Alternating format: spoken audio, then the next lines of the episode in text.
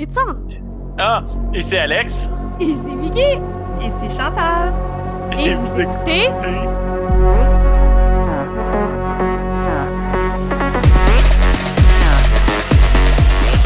Nos Nos écrans. écrans. Calice. Bien dire que toi et moi, Alex, on était synchro cette fois-ci, fait que c'est pas toujours moi le problème. Ah, ah, ah. C'est tellement moi qui ai arrêté de le dire en plein milieu en plus de ça. Ben oui, Je sais pas comment c'est tombé, c'est la faute de Chantal. Ah, Alex, hey, tu me parles de quelque chose qui m'intéresse énormément. Là, j'ai comme Oui. parti l'enregistrement parce que je ne pas trop qu'on en parle hors micro. On en parle là, live de Stand. Go! Parfait. Donc, euh, j'ai écouté The Stand euh, qui vient de sortir sur Amazon Prime. De ce que je comprends, c'est Amazon Prime exclusive. Euh, c'est une adaptation du roman de Stephen King. Euh, donc, comme Vicky l'a fait, le score sur les sites peut être vraiment bien épeurant, probablement, à cause que des gens l'ont lu avant. Puis on, a- on se mentira pas que c'est une. euh, on est dans une société un brin raciste, puis qu'ils ont remplacé euh, la vieille madame principale blanche par une vieille madame principale noire, qui est jouée par Whoopi Goldberg. Fait que, Ouais. moi, très honnêtement, là, vous m'avez déjà là.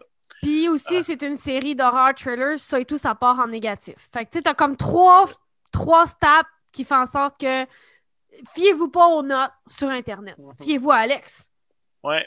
Moi, The Stand, j'ai pas écouté la, la mini-série qui avait été faite. J'ai lu le roman quand j'étais au secondaire, je pense. Mais il me semble que c'est genre un roman de 8000 pages à peu près, ça arrête jamais. là.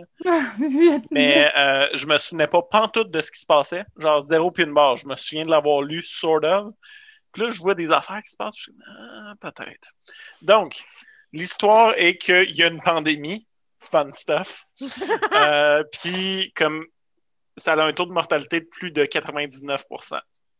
Il y a vraiment très peu de personnes qui restent et qui survivent à ça. Euh, mais tous ceux qui survivent se mettent à avoir des rêves très bizarres où est-ce que Mother Abigail, qui est jouée par Whoopi Goldberg, leur demande de venir la rejoindre dans un village. Et ils reçoivent aussi des visions d'un homme qui les euh, soit les invite à venir avec lui à Las Vegas ou fait juste les, les torment. OK? Puis cet homme-là est joué par Alexander Skarsgård parce que c'est une cast là, vraiment all-star. Vous avez jamais vu- ça, une cast paquet de household names comme ça. là. Euh, Il y a Amber Heard qui joue dedans, qui est une excellente actrice, juste un ton de marde comme personne. Euh, Catherine McNamara, que vous connaissez peut-être pas de nom, mais c'est la fille qui jouait dans Shadowhunters. Elle a eu quand même rôle principal dans une série pendant trois saisons. Fait Mhm. Household Name. Odessa Young, euh, entre autres de euh, Assassination Nation, c'était pas bon, mais il est dedans. Ezra Miller, James Marsden et bien d'autres, pour vrai. Ne serait-ce que pour la cast, ça vaut vraiment la peine. Euh, c'est Ça est- revoir Whoopi à l'écran. C'est Oui, quelque chose pareil parce que je veux dire, OK, elle a fait du daytime TV, mais on l'a pas vu jouer dans un film ou une série depuis quand? Forever. En tout cas, C'est à moins qu'elle hein? ait joué dans quelque chose que moi, j'ai zéro regardé. Puis Yo, pourtant, dans ma jeunesse, c'était tellement big. Ben, en fait, tu sais, Whoopi est à The View, genre, est sur le panel de The View, puis ça doit payer genre 20 millions par année. Fait que, tu sais, Ben, c'est. Faut qu'elle soit vraiment intéressée par le projet. Puis je pense ça. aussi que faut que le projet lui prenne pas trop de temps parce que The View veut, veut pas, ça va être un morning show. euh, tu sais, faut que tu arrives tôt puis tu as sûrement de la prep à faire un peu pareil pour connaître tes dossiers. Ah oui, je sûrement. suppose que, tu sais, c'est pas elle qui a le plus de temps. Fait que je la comprends qu'elle soit moins présente, mais effectivement, ça fait du bien. Oui, puis elle est très très bonne là-dedans. Euh, puis c'est ça, c'est. The Stand, c'est un combat entre le bien et le mal. On comprend que le personnage d'Alexander Skarsgård, euh, c'est peut-être pas le diable, mais c'est l'envoyé du diable sur Terre pour faire son bidding. Il l'appelle The Dark Man. Puis euh, Mother Abigail, c'est celle qui parle pour Dieu. OK. Puis moi, je n'ai pas encore terminé série. Vraiment pas. J'ai comme cinq épisodes d'écouter à date. Là. Puis c'est super bon à date. C'est super, super, super bon. J'ai vraiment du fun à l'écouter. Ah, je suis Mais. contente d'entendre ça, par contre, parce que c'est une série qui divise beaucoup. Ouais. J'ai entendu plein de bonnes choses puis plein de choses négatives. C'est un peu des deux. Mais le monde que je care le plus de leur opinion, à date, on l'a d'aimer. Ah, ben, je suis content d'entendre ça. Mais pour, pour vrai, il y a tout plein de méchants dans la série qui sont intéressants, pas nécessairement nuancés. Quelques-uns d'entre eux le sont, mais genre le personnage de Catherine McMahon, elle, euh, la fille de Shadowhunters, son, son personnage est juste une espèce de bimbo euh, cruel, genre popular girl qui fait ce qu'elle veut tout le temps. Puis elle n'a pas l'air d'avoir plus de nuances à son personnage que ça, pantoute. Hum. Pantoute. À date, mais je dirais pas qu'elle n'est pas entertaining, par exemple. Ouais. Elle, elle est vraiment super entertaining. Euh, puis le, le personnage euh, sourd et muet dans la série est vraiment super bien développé, malgré qu'il parle pas. Ben, c'est pas vrai, il parle Mother Abigail, est capable d'entendre sa voix, même si euh, pour les autres, il fait du, des signes, whatever. C'est ça, il y a plein de personnages comme pas typiques qui sont bien explorés dans la série, comme ce personnage-là. Puis il y a un personnage euh, déficient intellectuel euh, qui est vraiment très présent dans la série. Puis il est bien joué, quoique je crois pas que l'acteur qui le joue est, un, euh, est une personne avec une déficience intellectuelle. Ce que je trouve un petit peu plate à chaque fois qu'on représente des communautés comme ça. J'aime mieux si elles peuvent être jouées par des personnes comme ça, euh, qui vivent ces réalités-là. Mais Ça dépend. C'est parce que, tu sais, il faut, faut que la personne soit... cap- Comment je pourrais dire?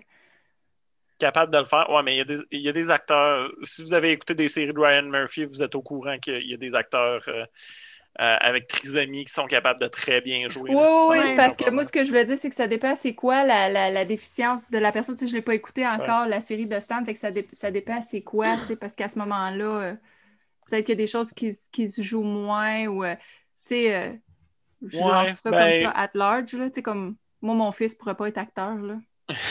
Faudrait que quelqu'un représente ce niveau d'autisme-là. Il pourrait prendre une personne autiste léger pour représenter ce niveau d'autisme-là Ouais. si la personne est capable de faire ce niveau d'empathie-là pour se mettre à la place de quelqu'un d'autre. Parce que c'est ça aussi, quand tu viens qu'une déficience, des fois, il faut que tu apprennes à te mettre à la place de quelqu'un d'autre.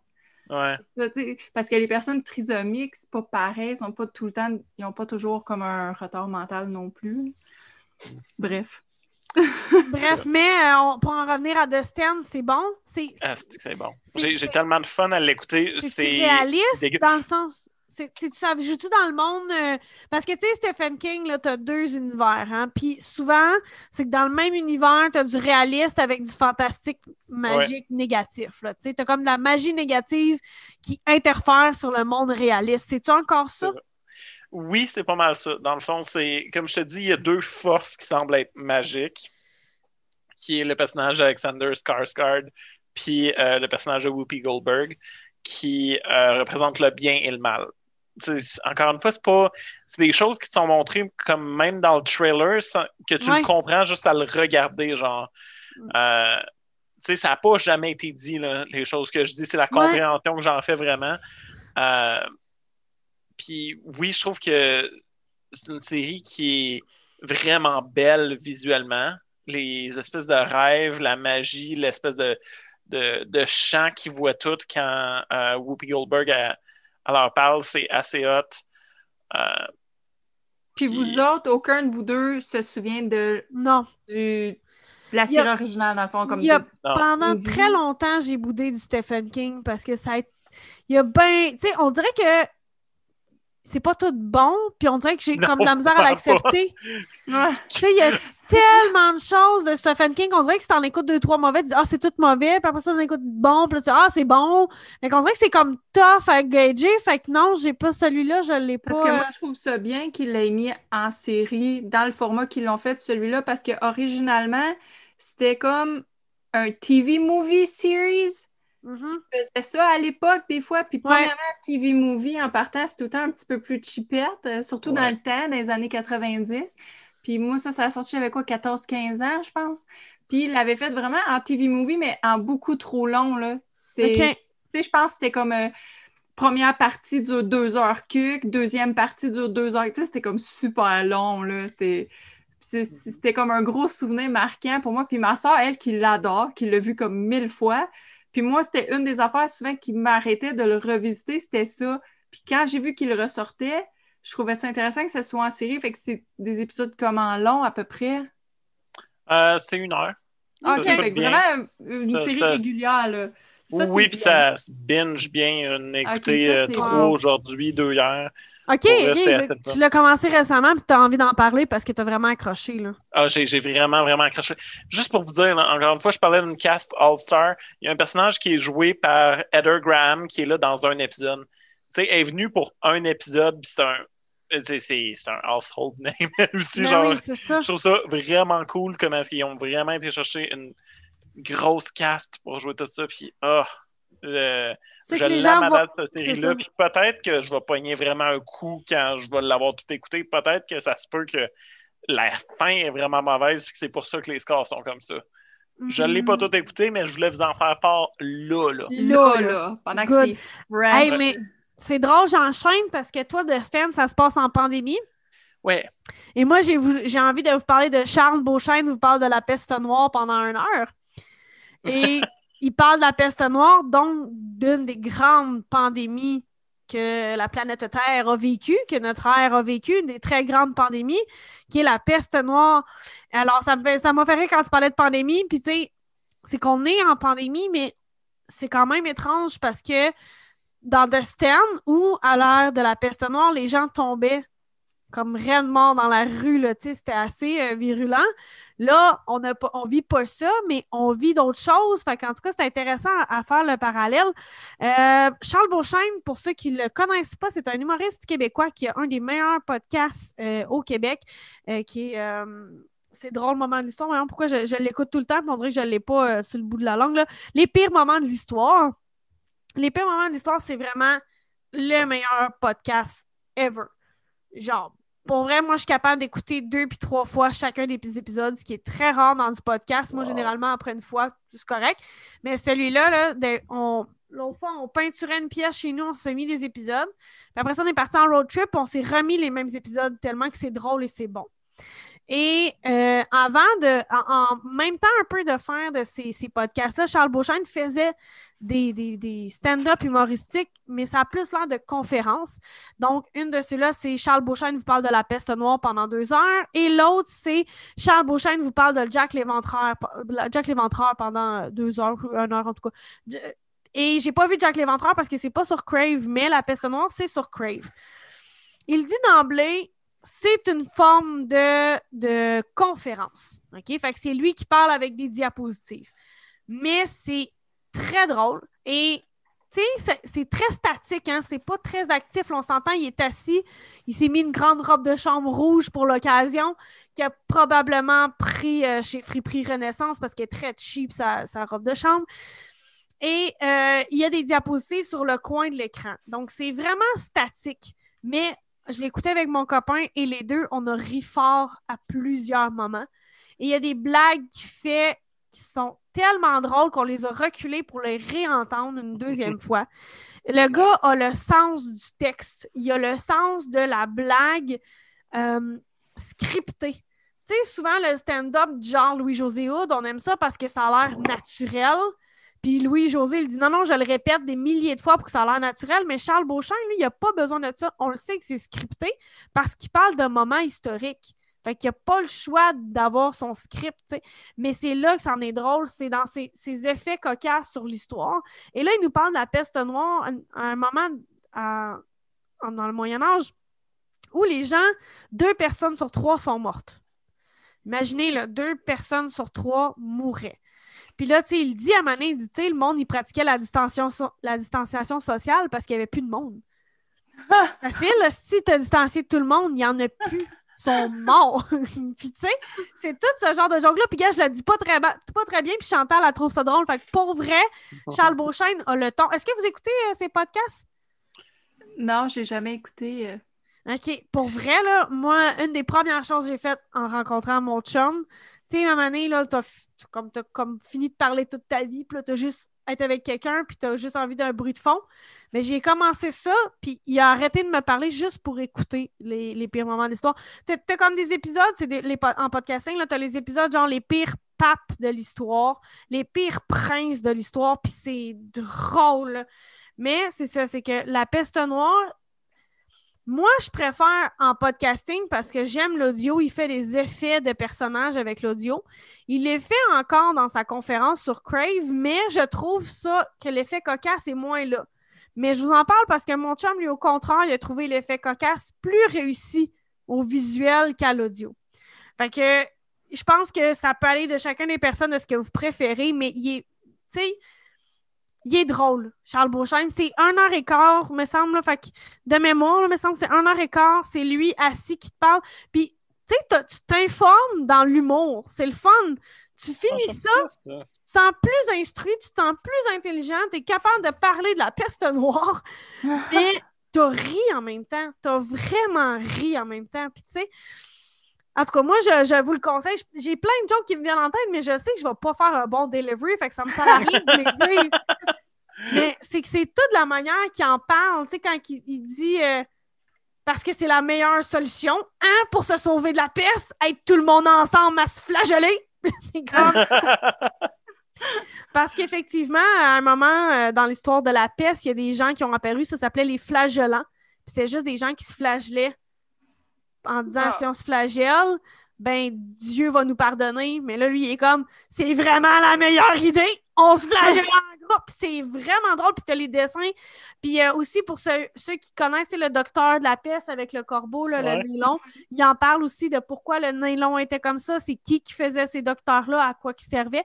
Donc, tu finis instruit, mais amusé aussi. Fait que, sérieux, on a écouté ça un vendredi soir. Tu sais, là, une comédie, mais t'as pas envie d'une comédie épaisse, là, t'as envie de tu sais, quelque chose de rafraîchissant. On a écouté ça un vendredi soir, puis on a vraiment adoré. Ça a bien comblé notre vendredi soir. Et euh, ben, c'est sur Crave, fait que je vous le conseille fortement. Puis moi, avant la pandémie, j'allais acheter des billets pour ces shows. Puis j'étais un peu déçue parce que j'ai pas pu y avoir accès.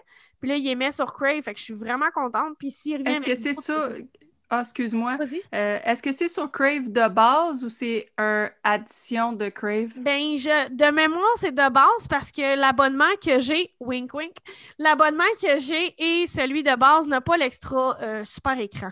OK, c'est ça que je me demandais parce que souvent, j'ai- il y a des contenus québécois que j'ai pas parce que moi, j'ai le, la- j'ai le HBO, mais j'ai pas le super écran. Fait que là, je me ça. Hi, c'est-tu super écran, ça? Mais je, je Non, l'ai pas le- sur super écran. le, le, Le le Crave? Crave que tu as, Oui? il n'y a, pas le super écran. Non, il, y a hein? la- il y a HBO, mais pas super écran. C'est ça. Fait que c'est pour ça j'ai- j'avais regardé, puis euh, ouais, on a vraiment adoré. Pour vrai, je vous le conseille. Là, Charles Beauchamp vous parle de la peste noire pendant une heure.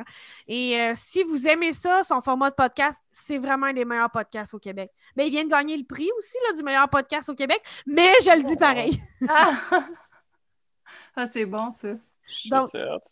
Chantal, tu nous lances sur Justice League. Yes! Fait que je vous amène sur Crave, mais moi, c'est un Crave avec un petit plus parce que c'est Crave HBO. C'est une exclusivité à Crave, euh, ben pas à Crave, mais à HBO en fait.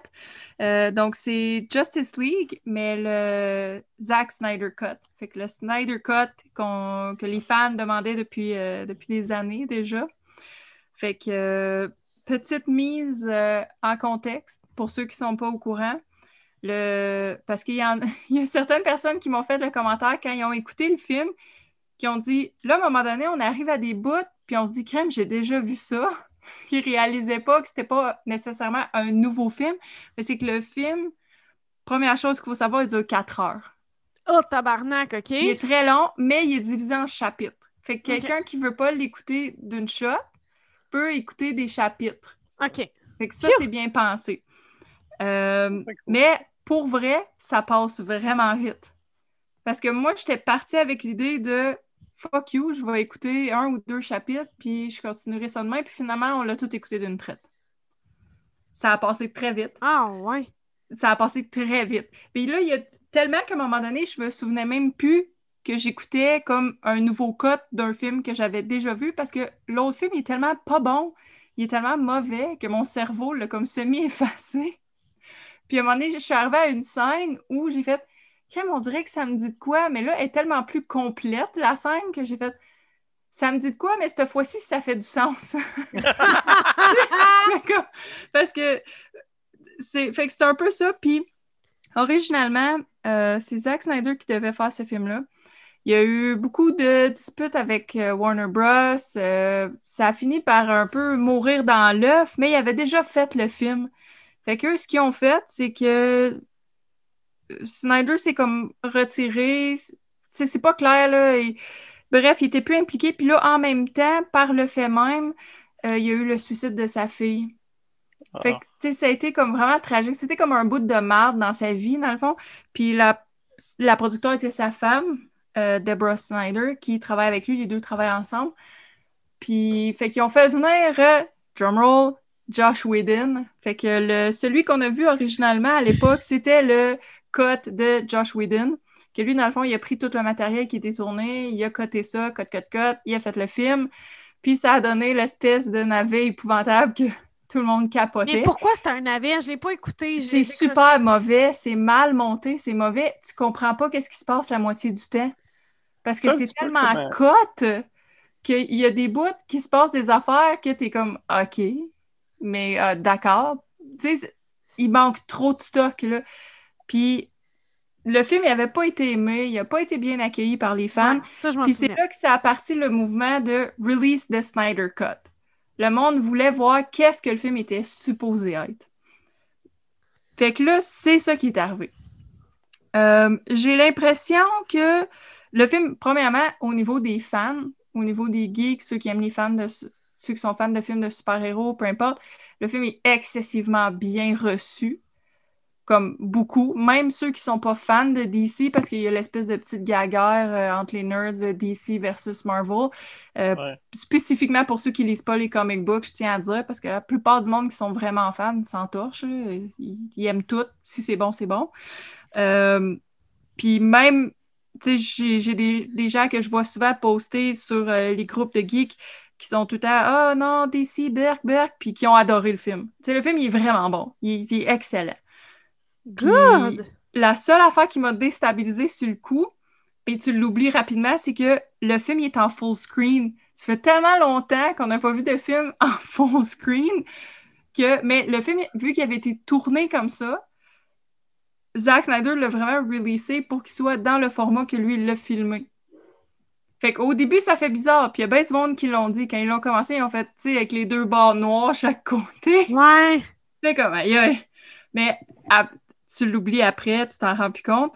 Euh, la seule affaire qui me gossait vraiment dans le film, par exemple, mais par le temps que le film est fini, là, j'étais vraiment comme. Ah, ça, ça me gossait. C'est la musique de Wonder Woman à chaque fois qu'il y a une scène avec Wonder Woman, puis mettre l'espèce de musique, ça, ça me gossait, là. J'étais là, OK, c'est beau, on a catché, là, c'est Wonder Woman, tabarnak, ça va faire, Pourquoi qu'elle, a son thème qui a su partout ce qu'elle va, Ça, ça me gossait. Puis ça, c'est juste moi, j'ai pas entendu personne d'autre euh, parler de ça, que ça les achalait, là. Euh, le film, il y a 8.3 sur 10 sur IMDb. Il y a 72% sur Rotten. Je suis pas tant surprise je suis un peu surprise qu'il soit pas plus haut parce que je pensais qu'il serait, mais en même temps, je ne suis pas surprise parce que en ce moment, ce qu'on vit beaucoup avec les films de super-héros, c'est que le marché est tellement saturé qu'il y a des gens qui, à la base, ils vont juste pas aimer, point, sans même pas regarder. Parce qu'ils vont dire, oh non, un autre film de super-héros, blablabla. Fait que ça, je suis moins surprise parce que, tu sais, Rotten, c'est ça quand même. Mais si on regarde à la base, le monde qui écoute ce genre de film-là, puis tout, tout le monde a adoré. Euh, moi, je le trouve supérieur à Avengers Endgame, personnellement. Wow! Ouais, moi, je le trouve supérieur. Puis j'ai vu bien des gens dire ça, mais c'est parce que la raison est simple, c'est pas parce que je suis plus DC, plus Marvel, peu importe. C'est vraiment le scénario, de la façon que le film est monté, c'est vraiment tellement bien monté chaque personnage est tellement bien développé dans les personnages secondaires. Euh, il y a plein d'affaires que tu que tu voyais pas euh, dans le, cut original, que il y a des personnages qui apparaissaient de nulle part, tu faisais comme OK, un autre super-héros, on sait pas qui sort d'où lui, mais fuck off, c'est pas grave, c'est pas important. puis tu sais, ça, ça m'avait beaucoup achalé. Puis ça, c'est réglé dans ce film-là. Euh, il y a une scène que j'ai trouvée un peu ben, semi-inutile, si on veut, puis c'est la scène avec Joker. Ça paraissait que c'était du fan service. C'était comme un peu ah. pour aider Jared Leto parce qu'il s'est tellement fait ramasser parce que ce qui était pourri dans Suicide Squad. Fait que, tu sais, je veux dire, je comprends, là, c'est une petite faveur, une petite tape dans le dos, puis peu importe, là. Mais comme, je veux dire, non, mais c'était... Honnêtement, j'attends l'arrivée du deuxième Suicide Squad parce que c'est James Gunn, puis que ça va racheter l'autre qui était juste... La franchise. Ben, c'est ça, parce que c'était pas bon, l'original. Non, en effet. mais la scène, elle sert quand même à amener un, élément qui ouvre la porte à continuer, si on veut, dans le ce que maintenant les fans appellent le Snyder Universe, le Snyderverse. Fait que, ça, ça apporte à, pouvoir avoir d'autres films et tout ça.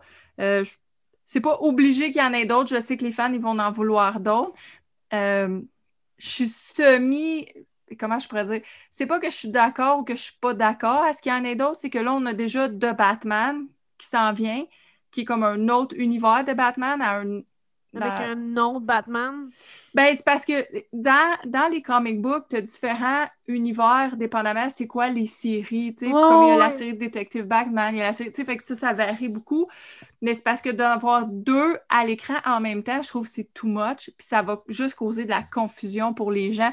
sais même le fait d'avoir ramené le Joker de Jared Leto, je pense qu'ils l'ont ramené juste brièvement pour faire un petit high five aux fans, un petit fan service puis tu sais, tendre une petite perche, puis c'est tout, là, parce que on a déjà l'autre Joker qui risque de peut-être faire partie d'un univers futur à travers la Warner Bros. Fait que ça, ça cause de la confusion à un moment donné pour les gens qui sont moins fans.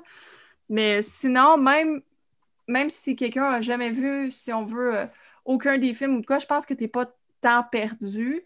Euh, ben, peut-être, mettons, si personne a est au courant de l'histoire du tout. Ça se peut qu'au début, elle se demande pourquoi est-ce que Superman est mort dans les premières minutes du film. Parce que je veux dire, c'est le même que Batman versus. les films se suivent, là, veux, veux pas. Fait que c'est sûr que tu peux faire comme, mm-hmm. hein? Mais ça s'explique. On dirait que tout est tellement expliqué dans le film qu'à un moment donné, ça fait du sens même pour les non-fans. Parce que j'ai vu des personnes qui étaient non-fans qui ont quand même aimé le film. C'est surprenant parce que moi, je vais vous dire, là, quand j'ai vu, là, Quatre heures! J'ai fait tabarnak, ils sont malades mentales. Puis là, en plus, ils ont sorti qu'apparemment qu'il y avait trois scènes de couper le nez. Fait que là, les fans chialent, on veut ces trois scènes-là aussi en plus. Fait que là, ils vont-tu refaire un autre cut avec ces trois scènes-là ajoutées? Je le sais pas.